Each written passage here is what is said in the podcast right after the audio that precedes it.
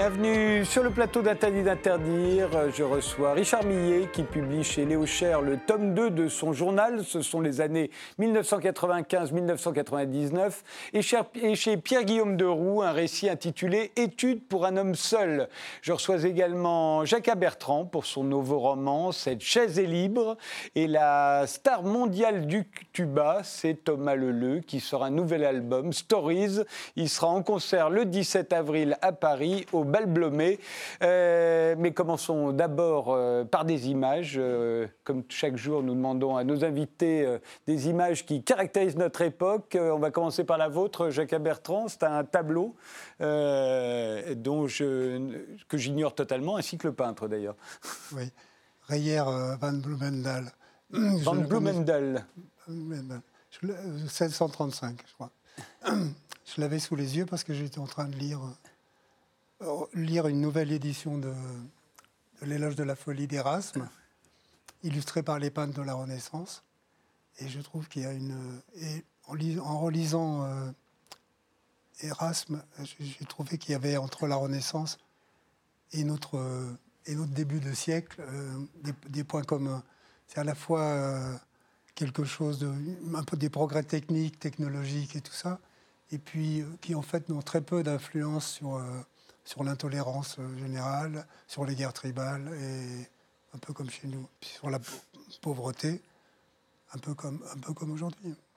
Et, là, ça représente quoi? Alors là, ça me, c'est assez intéressant. Ça évoque. Je pense qu'on commence à se moquer un peu des philosophes aujourd'hui. À l'époque, on, s'en moquait vraiment. Le monsieur qui, qui reçoit de l'eau sur la tête, là, c'est Socrate. C'est sa femme qui lui verse, euh, qui lui verse de l'eau sur la tête. Et il y a une copine qui lui montre un sein pour le. elle montre tous les, deux leurs seins d'ailleurs. Oui, c'est très 21e siècle. Euh, votre image à vous, euh, Richard Meillet, c'est un portrait de qui? Euh, Jean Starobinski, qui est mort il y a quelques, quelques jours. bon, je ne vais pas rappeler qui il était, tout le monde. Si, si, si. vaut mieux.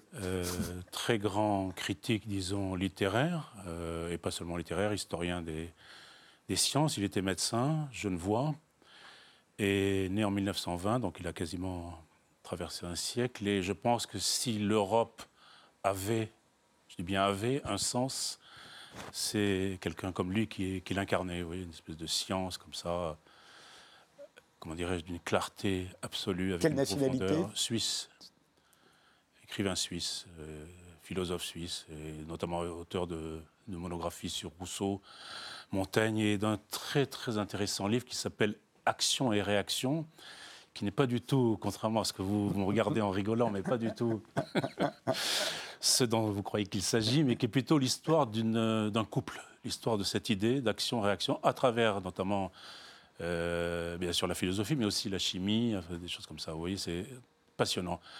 Il n'y a rien de plus suggestif que de lire euh, Starobinski. Et vous, Thomas Leleu?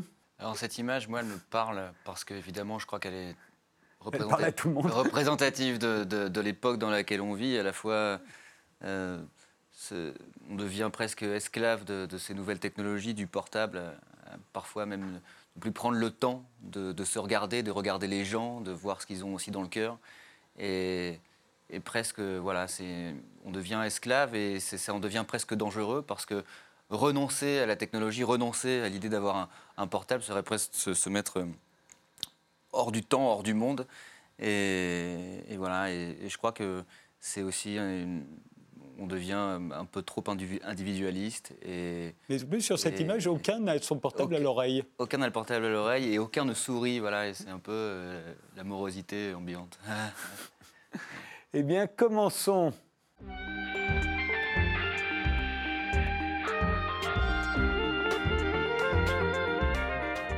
Richard Millet, vous publiez le deuxième tome de votre journal euh, intime, les années 95-99, et un récit et étude pour un homme seul. Alors commençons par le journal.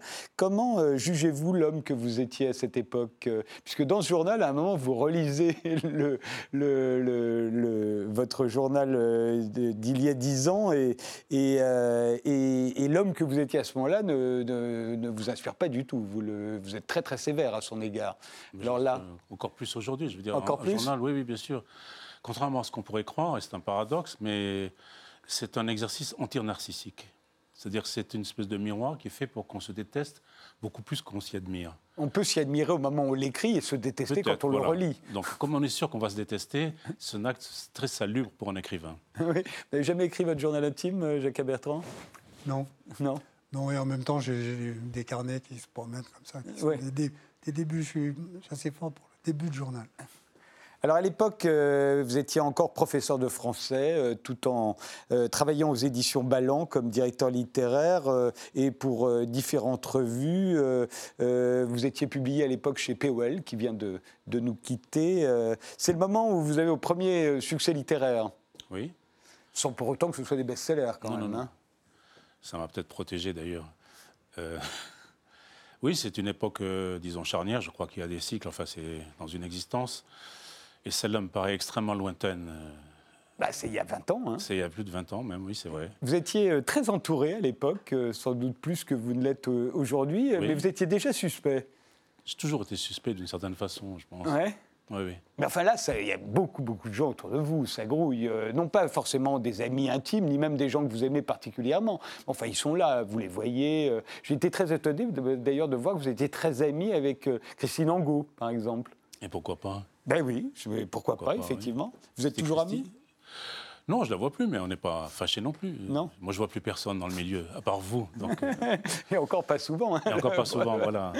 Mais maintenant que vous êtes accueillis dans des... sous d'autres auspices, euh, non, non, je vois.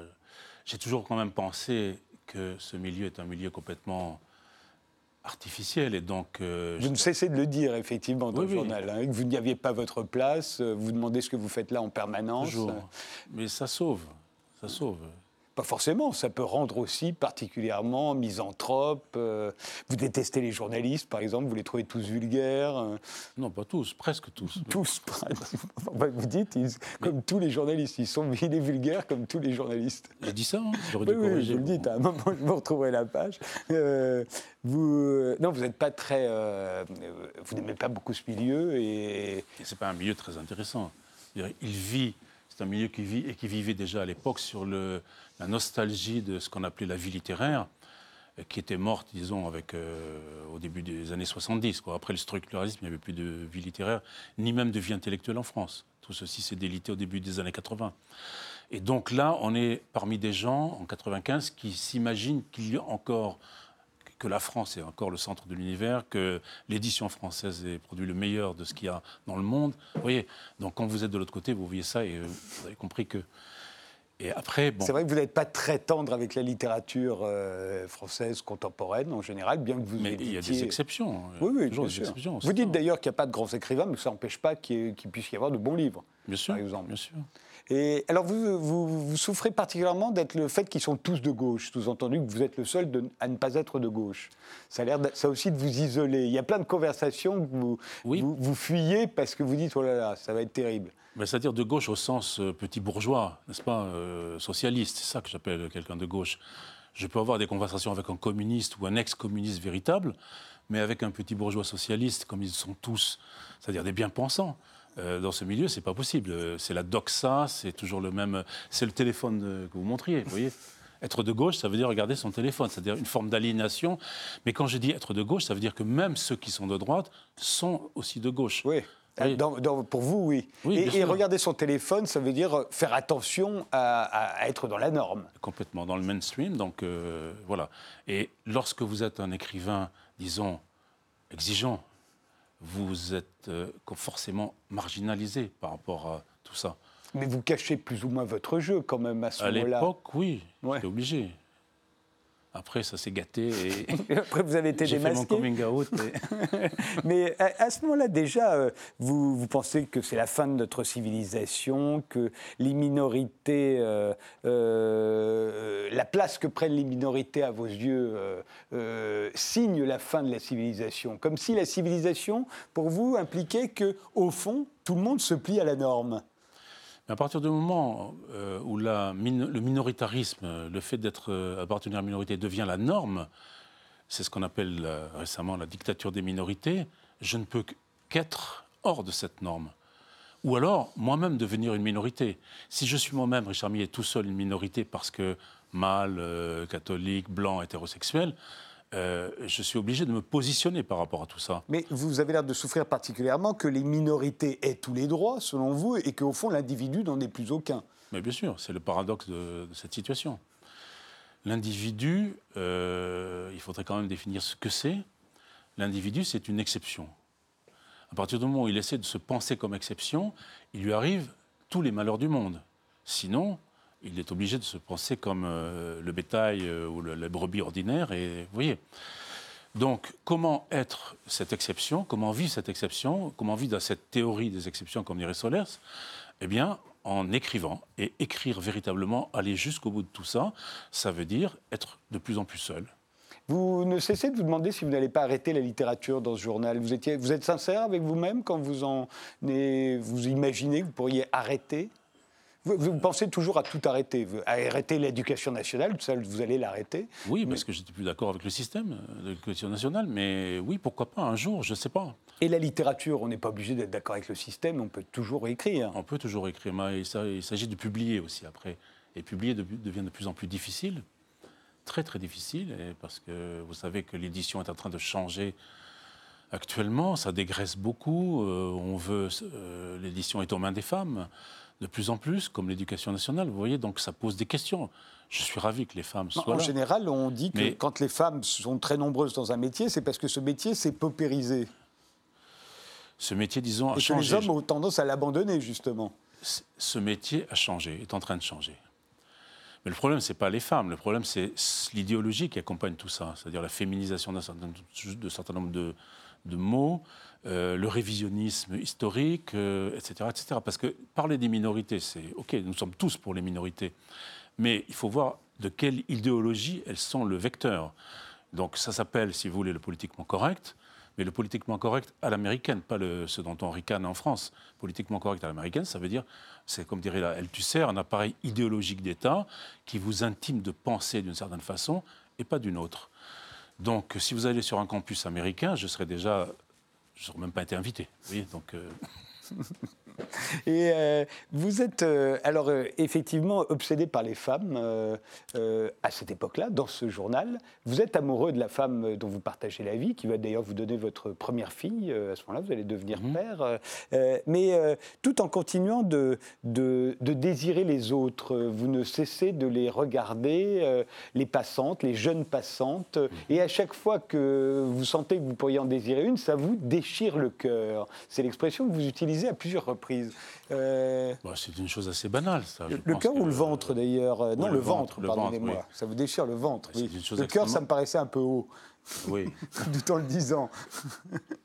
Ça me déchire tout entier, ça me déchirait tout entier. Non, mais je pense que c'est une chose extrêmement banale. Il y a une espèce de, comment dirais-je, euh, le désir est une chose extrêmement puissante et, comment dirais-je, euh, inapaisable d'une certaine façon. Vous dites aucune femme n'éteint le désir, cette brûlure est une damnation. Là, vous parlez de celle dont vous partagez la vie, dont vous êtes très amoureux par ailleurs, hein, mais, euh, mais elle n'éteint pas euh, votre désir pour les autres. Et c'est une damnation.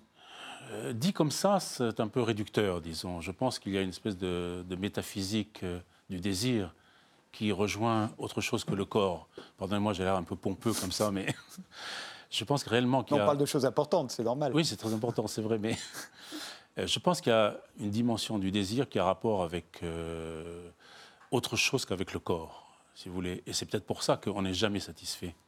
C'est un peu comme la littérature. Vous pouvez publier 80 livres et vous n'êtes pas satisfait d'aucun. Vous voyez, donc euh, vous continuez. C'est peut-être un peu la même chose avec le désir. C'est un paradoxe, pardonnez-moi, je m'en sors comme je peux. Et euh, euh, vous pensez à un moment, et vous en parlez avec Christine Angot d'ailleurs, qui, qui est en train de, qui va publier Sujet Angot. Elle voudrait que vous écriviez Sujet Millet, et, et vous pensez à écrire euh, un livre qui pourrait s'appeler Sujet Millet sur le désir. Et, et en même temps, vous le dites que ce livre est trop risqué. C'est le terme que vous employez. Tant que vos parents sont encore vivants. Pourquoi? J'a- J'avais des parents, enfin mon père est toujours en vie, près de 100 ans, mais j'avais des parents qui lisaient, donc euh, c'est un peu difficile. Enfin quoi, parler du fait qu'on aime les femmes, euh, ça n'a rien de. Non, non, je, je voulais euh, et je veux toujours écrire une sorte d'autobiographie dans laquelle, dans laquelle je parlerai de l'origine du désir. de ce contrat que j'ai avec mon corps qui se manifeste par le désir, entre autres choses. Oui, vous évoquez les figures des actrices des années 60 qui ont certainement dû jouer. euh, Énormément, oui. Ouais. Les italiennes surtout. Et euh, voilà, je voudrais essayer de. de Et ça, ça, pourrait gêner, ça vous aurait gêné que vos parents puissent le lire? Je pense que tant que mon père est en vie, je ne peux pas écrire ce livre. Ah oui. Donc il a 99 ans. Peut-être que je pourrais l'écrire un jour. Et euh, vous y pensez? Vous Je pense, je l'ai esquissé dans l'autre, dans le récit, la étude Alors pour justement, un homme on va, on va, y venir, puisque le récit, c'est Étude pour un homme seul, oui. euh, qui vient de, de paraître chez Guy, Pierre-Guillaume Deroux. Donc on vous retrouve 20 ans plus tard. Oui, hein, enfin fait. on retrouve, c'est un personnage, c'est pas... Oui, enfin, c'est un récit, et ce personnage vous ressemble tellement, il a fait lui aussi euh, la guerre au Liban, euh, il est écrivain, il est très seul, euh, comme le titre l'indique, mmh. il a été chassé de, de l'édition, et il est malade, malade d'un mmh. cancer, et, et, il est coupé des femmes, en tout cas des jeunes femmes, euh, qui ne n'intéresse plus. En plus, il a, il a mal au ventre. Mmh. Euh, J'ai lu comme si c'était vous, mais ça pourrait effectivement ne pas être vous, oui. et ça ne changerait rien. Euh, mais, mais, mais, je me suis dit que c'était une, une, bonne. Euh, ça pouvait être cet homme de, de 99 qui, lui, qui a 45 ans à l'époque, qui est dans la fleur de l'âge. Ça pourrait être sa punition, presque. Ou sa chance. Ou sa chance, vous Ou pensez? sa chance d'être délivré enfin.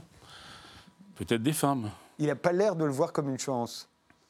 Même s'il euh, peut y trouver des agréments. Mais... Il y a des agréments. Je veux dire, après tout, il s'agit d'une, d'une opération de glande, de pulsion qui se traduisent par euh, l'évacuation d'un certain liquide. Mmh. N'est-ce pas? Après tout, on peut très bien euh, se satisfaire devant YouPorn. Oui, je il parle a, du il a personnage. de... Hein, je parle oui, du personnage. Oui, oui. Et il a l'air de trouver ça euh, effectivement satisfaisant. Mais comme des, des, centaines de milliers de mâles occidentaux, et d'ailleurs orientaux aussi, qui se satisfont devant les films pornographiques, à telle enseigne que beaucoup de femmes disent que leur euh, principal rival, c'est pas du tout les autres femmes, mais c'est les chaînes pornographiques. Sur les chaînes pornographiques, il y a toutes les autres femmes. Il y a toutes les autres femmes, mais des images, pas, ouais. Pas la réalité. Alors ça, c'est extrêmement intéressant. On en revient à votre téléphone, n'est-ce pas? C'est-à-dire que la sexualité, maintenant, pour le mâle occidental complètement déchu de ses prérogatives et de ses droits, euh, ça serait peut-être euh, YouPorn, vous voyez, sur son téléphone portable. Après tout, on ne sait pas ce qu'ils regardent. On ne voit pas leur visage, mais on ne voit pas non plus ce qu'ils regardent sur votre image de tout à l'heure. Et ça, c'est extrêmement intéressant. Je pense que les femmes, maintenant, vont avoir affaire à ça. Que, où sont les hommes? Que sont-ils devenus? C'est un peu ça que... Vous dites dans ce, dans ce livre, il n'y a pas de misère sexuelle, la sexualité étant une part de la misère humaine. Bien sûr. Quel fardeau, quand on y pense. Ben, ça dépend. Ben, ça dépend. Si on arrive euh, d'une manière ou d'une autre assez régulièrement à la satisfaire un temps soit peu. Un temps soit peu. Voilà. Mais disons qu'il y a des natures un peu plus exigeantes qui la satisfont un temps soit peu moins, pardonnez-moi ce, ce, barbarisme, voyez, et donc euh, ça devient une croix. Peut-être que la vraie croix de l'homme, c'est la sexualité, je ne sais pas. C'est ce que le personnage... Et ce ne serait pas la croix de la femme? Je ne pense pas. La femme a d'autres ambitions, beaucoup plus importantes être enceinte, par exemple. Oui, mais enfin, la sexualité, c'est jamais qu'une métaphore ou une allégorie de la procréation. Nous, il nous faut 8 secondes. Bien sûr. Elle, il lui faut 8, 9 mois. Ça change pas mal de choses. Ça change pas mal de choses, mais ce sont elles qui, qui maîtrisent le temps. Leur corps, leur cycle, etc., font qu'elles maîtrisent le temps. Nous sommes des espèces de veubrillons comme ça, complètement futiles, d'une certaine façon. Jacques Bertrand a une théorie là-dessus dans votre livre. Vous imaginez qu'au fait, l'homme se croit différent ou supérieur. Euh, ça date de la caverne, le jour où il a compris qu'en fait, il était pour quelque chose dans le fait que euh, la femme avait un enfant euh, neuf mois après. Il n'a pas dû comprendre tout de suite. C'est vrai qu'on peut se demander d'ailleurs combien de temps est-ce que les hommes ont compris qu'il y avait un rapport entre ce qu'ils avaient fait il y a neuf mois et ce qui arrivait tout à coup. là, il a commencé à devenir prétentieux. Alors, on, on sait qu'il y a des animaux qui, peut, qui se sont passés du mal que les, les, les femelles ouais. se, se, procréent toutes seules. Ouais. Alors, on est pas, les mammifères n'y sont pas encore parvenus, mais on ne sait jamais. Oui, ça pourrait, ça pourrait venir. Est-ce que, ça y est, est-ce que ce serait mieux Je ne sais, je sais pas. Peut-être, peut-être qu'au fond, ce serait une libération pour, pour le mal. Oui, donc vous êtes d'accord avec Richard Millet. Alors dans ce, dans ce livre, dans Études pour un homme seul, euh, euh, votre personnage euh, va avoir une histoire d'amour. il dit qu'il va nous raconter la plus modeste des, des histoires d'amour, mais non la moins sincère. Est-ce que vous en êtes sûr? Est-ce qu'il est vraiment sincère? Très. Très. Pour une fois peut-être. Vous, vous pensez qu'il est sincère? Tout à fait. Ouais. Moi, j'ai pas pensé une seconde. Ah bon? Non, j'ai pensé que c'était véritablement. Il a une affaire, il a une, histoire, enfin, il a une histoire avec sa femme de ménage qui vient une fois par semaine, qui est une Moldave de, de Transnistrie, et mhm. qui un jour, le voyant assez seul, lui dit que s'il veut, elle peut faire l'amour avec lui euh, tous les lundis quand elle vient, euh, contre un peu d'argent supplémentaire. Évidemment. Donc c'est un contrat. C'est un contrat. Et, euh, et c'est vrai qu'il va être ému par cette femme de plus en plus, physiquement, peut-être moralement, mais de là à en faire une histoire d'amour. Mais oui, pourquoi pas? C'est peut-être parce qu'il n'a pas envie que ce soit juste un, pacte prostitutionnel. On peut toujours enrober la chose de diverses façons. Le papier se plie, se déplie, ça brille à certains mm. endroits et à d'autres non.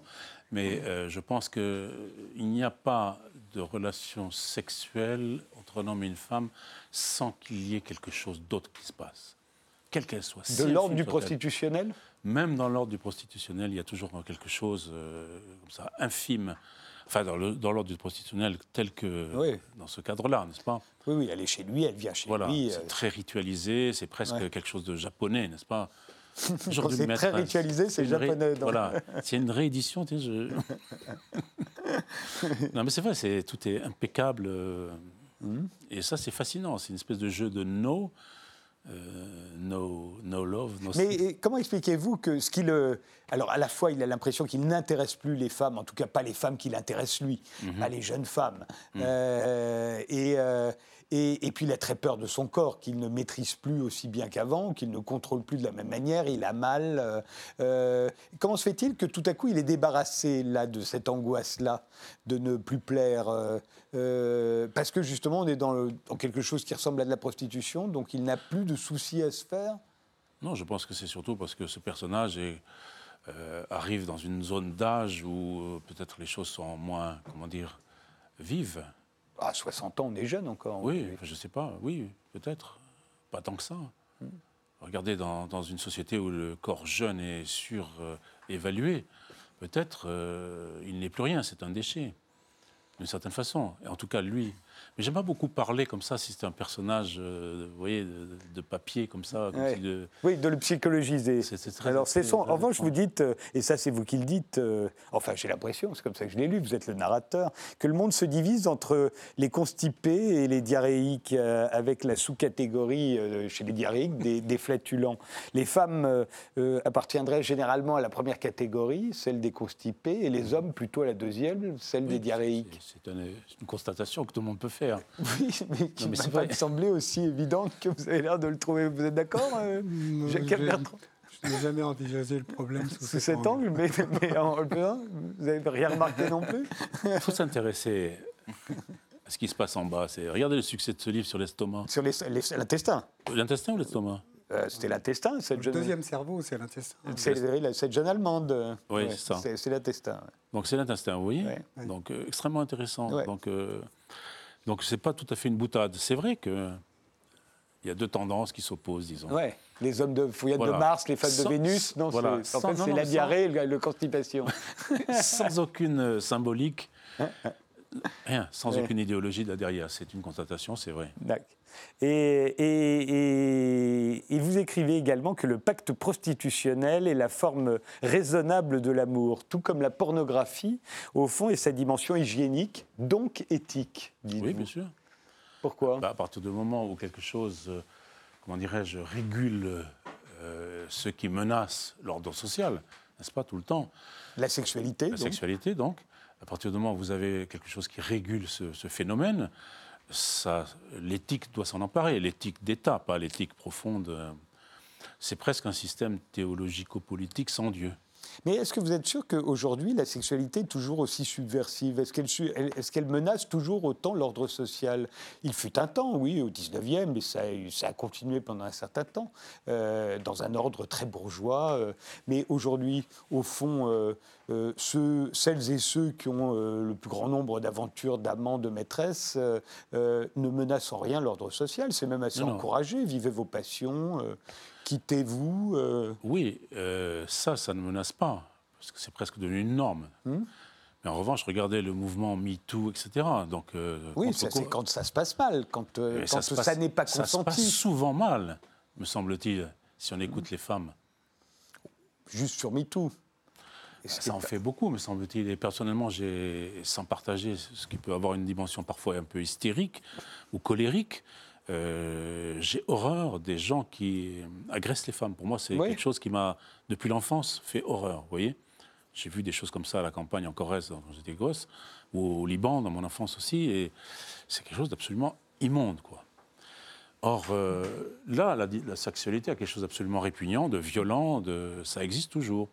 Le viol des, yézidis et des chrétiennes par Daesh, euh, c'est pas. Vous voyez mais bon, en Occident, euh, si la société n'était pas, menaçante, il n'y aurait pas la mainmise d'une des plus riches industries euh, mondialisées, qui est la pornographie, qui rapporte plus que le marché d'armes, paraît-il. Et ça, ça régule bien, ça. Ah, mais c'est parfait. Je vous dis, les femmes s'en plaignent. c'est vrai. On fait une pause, on se retrouve juste après.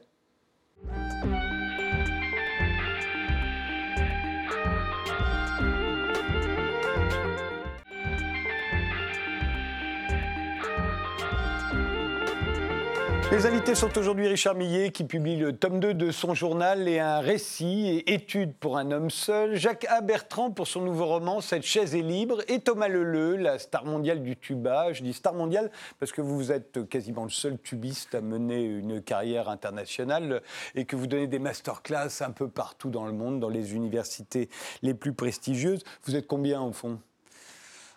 À faire une carrière de, soliste, de concertiste au monde, je dirais, je sais pas, peut-être 4 ou 5, vraiment. Oui, pas on, plus. On a chacun après des, des, créneaux différents, des, des, pays dans lesquels on va plus ou moins. ah oui.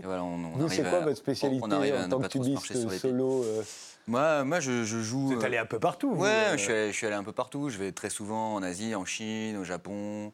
Euh, à Taïwan, là, je, je, pars à Hong Kong, Singapour. Aux États-Unis, vous êtes le premier tubiste à avoir fait une, une, tournée solo, je crois. Tubiste français, ouais. Après, en Amérique du Sud, là, j'étais au Brésil le, mois, le mois, dernier, et euh, en Europe aussi. Mais euh, c'est vrai qu'après, on a chacun. Il y en a certains qui vont plus jouer entre cuivres, d'autres avec des orchestres d'harmonie, ce qu'on appelle des orchestres à vent. Mmh. Et puis voilà, moi dans mes projets, que ce soit la formation de, du dernier album ou mes différentes formations avec quintet à cordes, un spectacle autour du jazz ou des musiques, des musiques actuelles. Euh, je crois que je suis, le seul à faire ce, genre de, spectacle dans le, dans le milieu euh, des, tubistes. Après, les tubistes, il, y en a plein, évidemment beaucoup moins que, que les violonistes et les pianistes. Mais ils sont généralement au fond de l'orchestre. Ils sont généralement à l'orchestre ou, euh, ou on passe par l'enseignement, voilà, enseigne le tuba dans les conservatoires. Alors, vous sortez un nouvel album intitulé Stories et vous avez fait, comme tout le monde, un teaser. On va en regarder un extrait qu'on peut voir euh, sur Internet.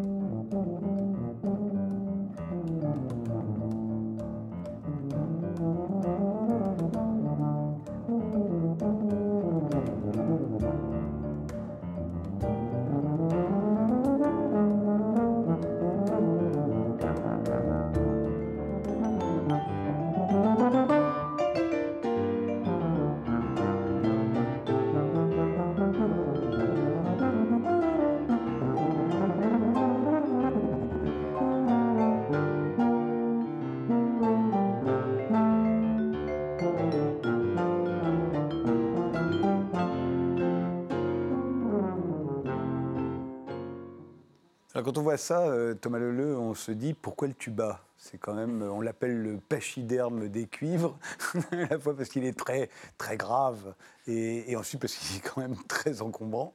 Euh, pourquoi le tuba? Le tuba, c'est euh, presque une tradition euh, familiale, je dirais. Votre père était tubiste, mais votre frère aîné, Romain, Romain Leleu, il a fait la trompette, ouais, pas fou. Romain trompettiste. mon arrière-grand-père faisait du, du, tuba. Ah oui. Et ça, c'est mon arrière-grand-père l'a appris à mon père, qui lui-même me l'a appris. Mais moi, au départ, je je voulais pas forcément euh, en faire mon métier. J'en faisais plus parce que je voyais mon père en concert et je trouvais ça plutôt sympa. Et je trouvais ça, cet instrument assez, assez, assez drôle et, et, j'aimais bien les sons graves, j'avais cette attirance pour, le, pour les oui, sons. Oui, parce que c'est quand même très très grave, on le voit bien quand vous jouez ça. Et on va entendre tout à l'heure la, la, version que vous donnez de Chega de Soda de, de, Tom Jobim. Euh, c'est quand même, on, se dit, c'est pato un, un tuba. Et, et encore, je, joue dans, dans ces programmes-là, je joue plutôt dans la texture médium aiguë du tuba, alors que normalement à l'orchestre, là, je joue. Euh, là sur la photo, c'est un tuba, euh, ce qu'on appelle un tuba ténor ou un saxon. On vous voit petit d'ailleurs. Hein. J'étais petit, mais maintenant je joue un tuba basse et à l'orchestre on joue le tuba contrebasse, donc c'est encore plus gros, plus grave. Mais il y a cette puissance et vous savez, il y a un, il y a un rapport presque presque charnel avec l'instrument parce qu'on le sent vraiment vibrer contre soi et on l'enlace. Oui, parce qu'on le voit bien. Vous le, vous le pas, pas sur cette photo, mais vous le tenez. Je vous l'avais dit une fois, c'est le seul instrument. J'ai l'impression qu'on tient dans ses bras. Et vraiment, il y a quelque chose. Euh, on l'enlace, oui. Et, j'ai l'impression que vous n'avez pas cette euh, corde qu'ont les saxophonistes, par exemple, qui leur permet de tenir leur instrument. Vous, le tenez véritablement? Oui, je le tiens véritablement. Alors, euh, souvent, je, joue assis la plupart du temps, sauf dans un de mes spectacles qui s'appelle The Tuba Strip, où là, vraiment, il y a de la mise en scène, je dois bouger. Donc, pendant une heure et demie, je le tiens vraiment à bout de bras. Mais je refuse d'avoir cette sangle ouais pour, deux raisons. La première, c'est que je dois être assez, assez mobile et puis le poser, etc., puis changer parce que dedans je chante, je danse, etc. Et la deuxième raison, c'est que je trouve qu'il y a un côté qui, comment dire, qui est un peu trop en correspondance avec le cliché que je déteste du tuba, qui est la fanfare.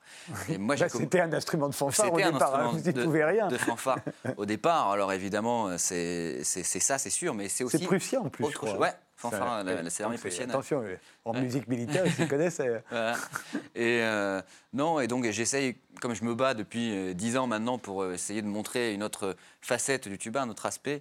J'essaye de, gommer un peu tout, tout ce qui pourrait continuer de, faire penser. À... Richard euh, Millet, vous êtes très mélomane, musicien vous-même, vous jouez du piano. Euh, qu'est-ce que vous pensez du tuba vous? Ah, J'adore, c'est quelque chose d'extraordinaire. Il y a même des tubas, je crois, qui avaient été construits par euh, ou pour Wagner, des choses extrêmement. Exactement. Je sais pas Réduites? Comment? Réduites ou très grosses? Non, très, grosses. Très grosses pour Bruckner, peut-être.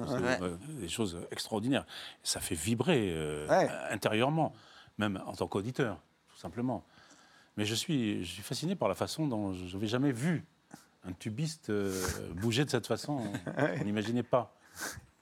Et, la vibration euh, dont parle Richard Millet, vous, vous devez la voir euh, jusqu'au fin fond des entrailles euh ben, Je l'ai, évidemment, je, sens au niveau du visage, tout ça et tout, quand ça, puisque je fais vibrer les, lèvres. Hein. Ah. Mais, mais c'est surtout le, le, métal qui vibre et le, le son de l'instrument, tout, le, tout instrument qui se met à vibrer, je le sens ici, entre, enfin, sur les cuisses et même contre le ventre, puisque je le, je le colle très souvent à mon ventre.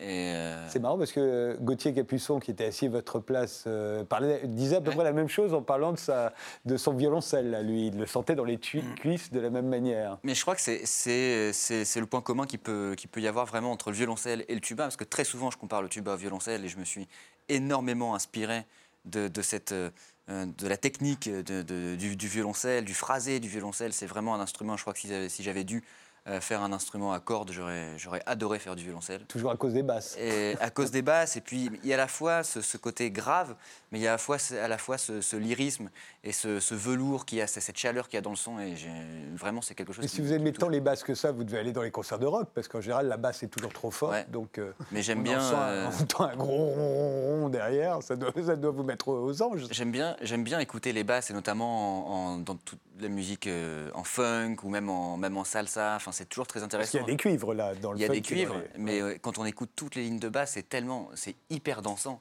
Et c'est ça, en fait, c'est vraiment la base de, de, de, la musique, la basse. Alors, il y a un répertoire quand même assez réduit, voire inexistant. Euh, euh, maintenant que vous êtes devenu une star, on commence à écrire pour vous, Thomas Leleu. Mais sinon, quand vous êtes arrivé, c'était un peu le désert, non? Il y a quelques œuvres quand même. Il, y a- il existe un répertoire original pour tuba, mais c'est le tuba euh, étant créé euh, vers 1830. Au départ, c'est un instrument d'orchestre et le répertoire soliste, il apparaît, je sais pas, vers 1900, peut-être 30, 1940. Donc c'est quand même, euh, ça reste assez récent dans l'histoire de la musique. Euh, il y a par exemple Ralph Vaughan Williams qui a écrit un concerto qui est le tube pour, euh, pour tuba, mais donc euh, on oublie euh, Mozart, Beethoven, Schumann, Tchaïkovski. Eux n'ont pas écrit de concerto pour Rien, pour, ils sont pour- pas pour du tout tuba. intéressés au tuba. Non, non, non, pas du tout. Parce que je pense à l'époque, la facture instrumentale n'était pas vraiment. de- ah, déjà à l'époque de Mozart, le tuba n'existait pas, mais par exemple, Tchaïkovski, il a mis du tuba dans ses symphonies. Mais euh, alors, c'est des parties assez intéressantes, mais c'est des parties de, de section. C'est-à-dire, il n'y a pas vraiment de solo Ouais. et euh, et il n'y a pas de, de concerto euh, parce qu'à l'époque, justement, la facture instrumentale n'était pas vraiment très évoluée. Et euh, il n'y a qu'à lire une partie, quelques extraits du traité d'orchestration de, de Berlioz, où il dit euh, en gros que le, que le tuba est euh, une sonorité douteuse, les aigus sont faux, les graves sont faux. En gros, il faut éviter de, de le mettre tout seul en soliste. Voilà. Et, et Et- vous êtes d'accord Bah, je pense qu'à l'époque, oui, avec le matériel utilisé, c'est sûr. Aujourd'hui, heureusement, mon, mon tuba Melton Maynard Weston, c'est un super tuba. Et, et j'ai la chance de- de- de- de d'avoir pu le mettre, le mettre au point et, euh, et d'avoir trouvé, euh, pour moi, le tuba parfait parce que j'arrive à, à- avoir le son que j'avais vraiment dans la tête. Et ça, c'était un travail euh, qui a pris euh, des semaines, des mois avec. euh, avec En même temps, le fait que le répertoire soit quasi inexistant, euh, ça vous a euh, ouvert euh, vers d'autres musiques, ça vous a forcé à aller chercher d'autres choses. Dans ce disque, dans ce Stories, il y a à la fois Brahms, il y a Satie, il y a Reynaldo Hahn, mais il y a aussi Tom Jobim, Michel Legrand, Kurt Weill. vous allez chercher partout où c'est possible pour vous de mettre du tuba au fond. Ouais, mais en fait, je crois que c'est l'avantage de faire ce genre d'instrument un peu singulier, c'est qu'en fait, il n'y a pas de tradition. Donc, on peut absolument tout faire. Et, euh, et les critiques derrière ne seront pas forcément Ils vont pas vous vouer au géménisme, peut-être que vous Bah, intéressez à la musique populaire. non. Et, et même si, même si euh, parfois on me dit que ce que je fais c'est très populaire, mais moi c'est ce qui, me- c'est ce qui me plaît et voilà, ça me convient très bien comme ça. Donc, euh, j'attache pas beaucoup d'importance à ça. Mais euh, le, le fait d'aller vers ces musiques-là, de garder ma base classique, puisque je suis musicien classique au départ, mais d'aller euh, vers, euh, vers le jazz, vers les musiques du monde, vers la bossa nova, d'écrire aussi ma propre musique. Et ça, c'est quelque chose. Mais comment vous avez fait pour passer de, de, de tuba solo de l'Orchestre Philharmonique de l'Opéra de Marseille, ce que vous êtes devenu à 19 ans, à, euh, à, à- à- à concertiste, euh, à tubiste euh, véritablement solo euh, Le type qui part avec son tuba, qui prend l'avion, j'imagine que vous payez une deuxième place pour le tuba, assis à côté de vous. Et euh, voilà, ça se fait pas d'un seul coup, c'était pas, pas évident. Il y a eu- non, ça a, été, ça a été même plutôt compliqué au départ parce que ça n'existait pas vraiment avant. Il y avait quelques tubistes qui faisaient des, une carrière de soliste, mais ça restait euh, assez, de façon assez, on va dire, intime ou au, au milieu des, des- des cuivres et des vents. Et, et moi, quand j'ai, quand j'ai voulu euh, faire cette carrière, débuter cette carrière, tout le monde m'a dit mais laisse tomber, tu n'y arriveras pas, un tuba en soliste, mais c'est juste impossible. Ça J'aurais dit, vous inquiétez pas, j'y arriverai, j'y arriverai, j'y arriverai. Et trois ans plus tard, quatre ans plus tard, j'ai eu des victoires de la musique. Oui. Et là, ça, et là, ça, Vous avez été le premier tubiste à avoir une victoire de la musique classique. ça, ça- ça- ça a tout déclenché. Et, et ceux qui m'avaient dit ça quelques années avant, ils m'ont dit, ah, en fait, mais t'avais raison, ça fonctionne bien. Mais parce que je pense, j'avais ce désir de proposer des choses, de, de concilier euh, euh, musique classique, musique populaire, de créer on, des on va voir tout de suite avec un extrait de Chega de Sodade, donc une, une chanson de Tom Job, composée par Tom Jobim, paroles de Vinicius de Moraes. Vous, les paroles, vous en fichez. C'est sorti en 58, donc il y a, il y a 60 ans maintenant. Et, et voilà votre version dans Stories. Euh, Vous êtes un trio hein, avec une pianiste et un xylophoniste. Et, et on voit bien que c'est pas évident de rendre le tuba aussi dansant que peut l'être le Ouais. Euh, ou le piano. Et néanmoins, vous y parvenez, on vous écoute.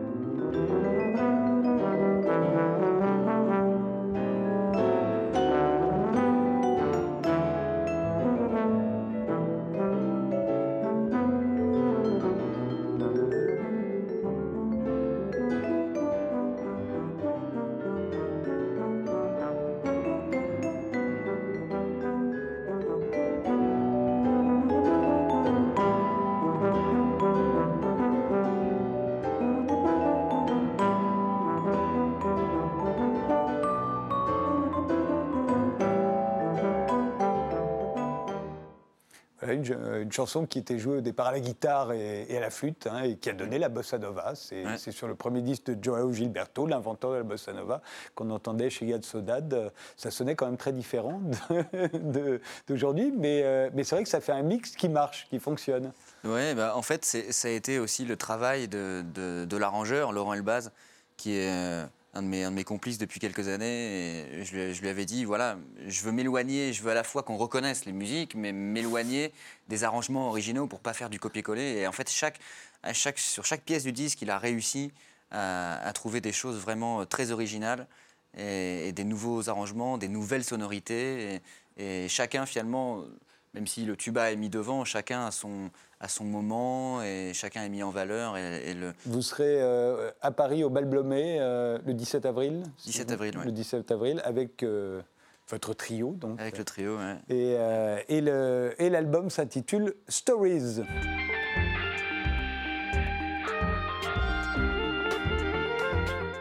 Jacques Bertrand, votre Nouveau roman s'intitule Cette chaise est libre euh, et sous-titré Dernière nouvelle d'Anatole. Ça vient de paraître chez Julliard. Je vous lis depuis très très longtemps. Euh, vous êtes pour moi un auteur d'imagination depuis vos premiers livres, euh, Soirée dansante à l'orphelinat. Je voudrais parler au directeur. J'ai l'impression que c'est votre livre le plus autobiographique, celui-là.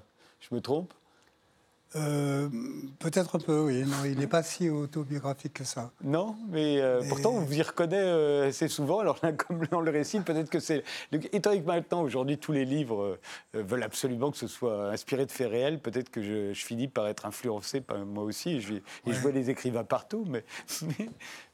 J'ai quelquefois pensé à, mettre un sous-titre de, de mes livres inspiré d'une histoire fausse. ça, aurait été drôle. En exergue, vous avez mis une phrase du philosophe Alain Chacun pense selon la nature du siège sur lequel il est assis. Il a vraiment écrit ça, Alain, ou vous l'avez inventé oui, non, non, non, ça lui Il m'arrive d'inventer des, oui, je sais. des exergues, mais non, non, il a vraiment dit ça. Je crois que c'est très vrai. Oui, je pense aussi, oui. Et euh, en tout cas, c'est le sujet euh, central de, de, ce livre, puisque pour vous, la chaise est la grande affaire de l'humanité. En gros, dès l'instant où euh, l'Homo sapiens s'est dressé, il s'est demandé où il allait s'asseoir. Hein, c'est ce que vous vous dites. Oui, oui. En fin de journée, il avait déjà un peu mal au lombaire. Donc... Et, donc, il a cherché un, siège. Et... et... on les choisit rarement, les, les, chaises. On nous les attribue généralement, dites-vous. On nous en attribue, on, et puis on, quelquefois on, en cherche.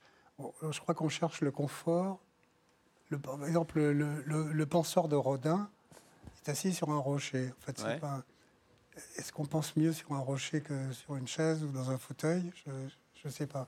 Peut-être. Mais au fond, c'est toujours la même chose. On cherche sa place pour vous. Voilà, on cherche sa place. Et, euh, c'est le cas d'Anatole, euh, qui je trouve vous ressemble pas mal. Il cherche sa place et il n'a jamais vraiment trouvé sa place.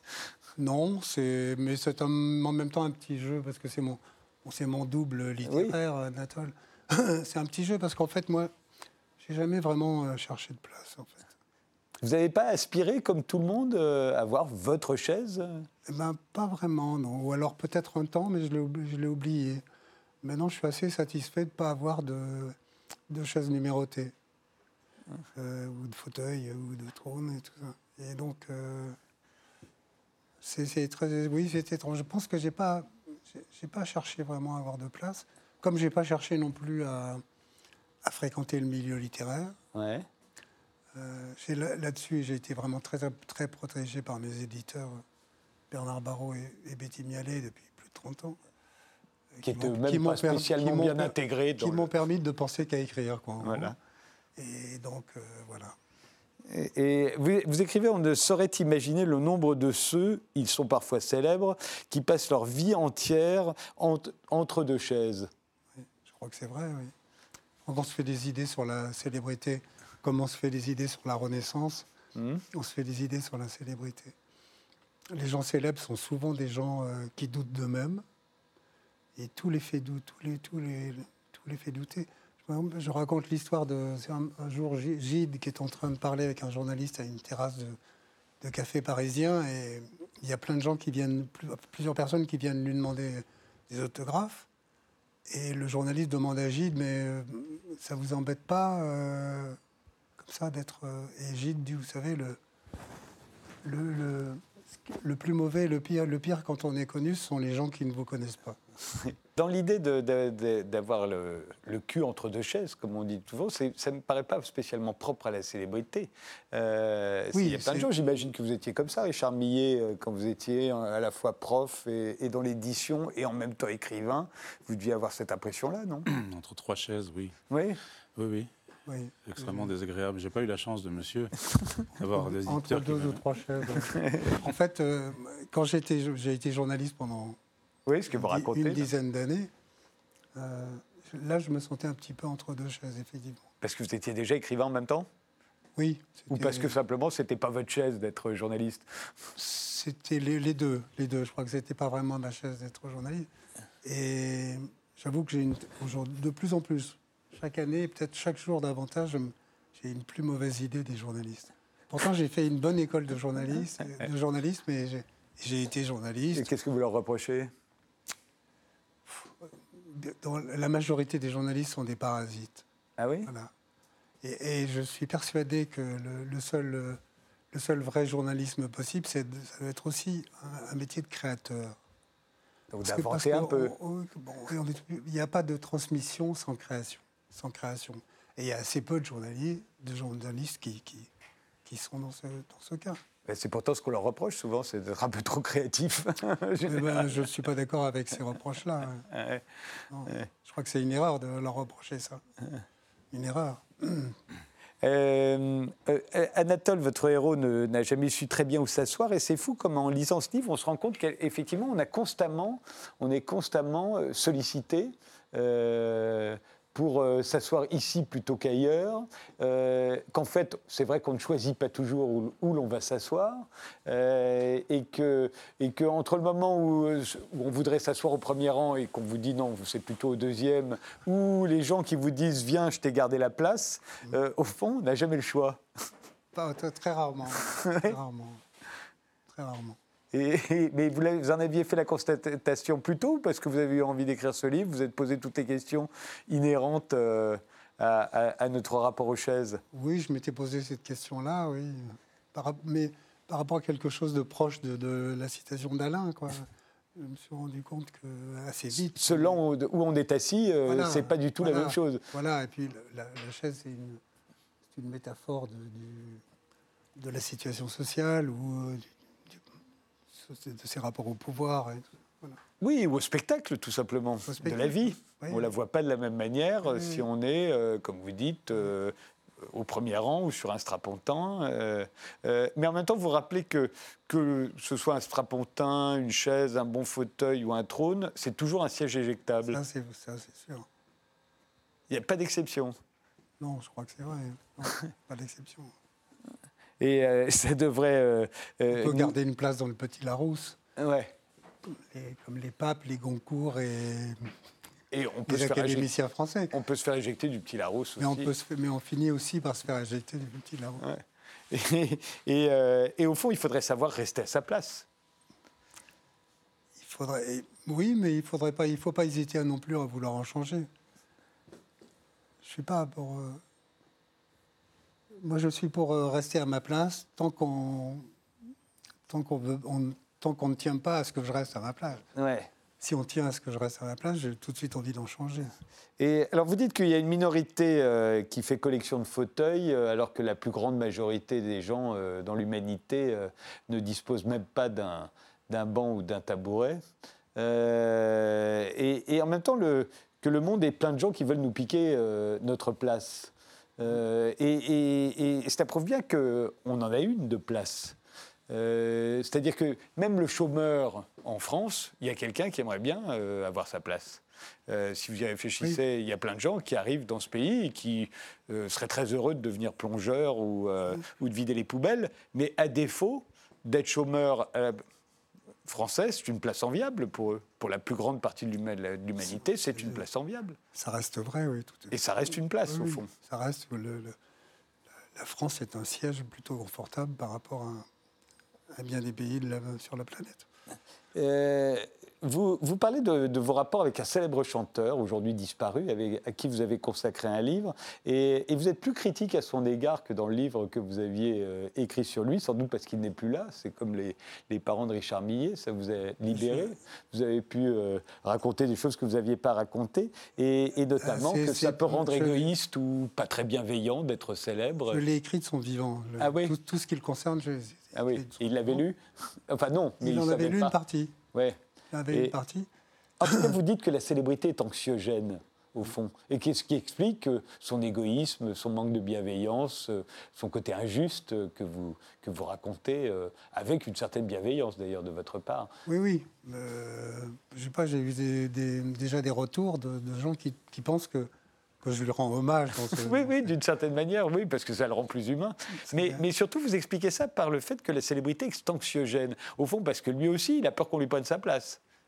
Il avait, il avait, il avait peur qu'on, il, a, il, il, avait peur qu'on lui prenne sa place. Oui. Ouais. oui, oui. Il a toujours. Euh, il était en même temps sûr de lui et puis euh, très, très dans l'anxiété. Non, il avait un trac extraordinaire limite pathologique. Vous savez pas qu'on veut prendre alors, votre... Alors que quelqu'un comme Léo Ferré, par exemple, a toujours dit Moi, je vais sur scène comme je vais dans la cuisine. Ouais.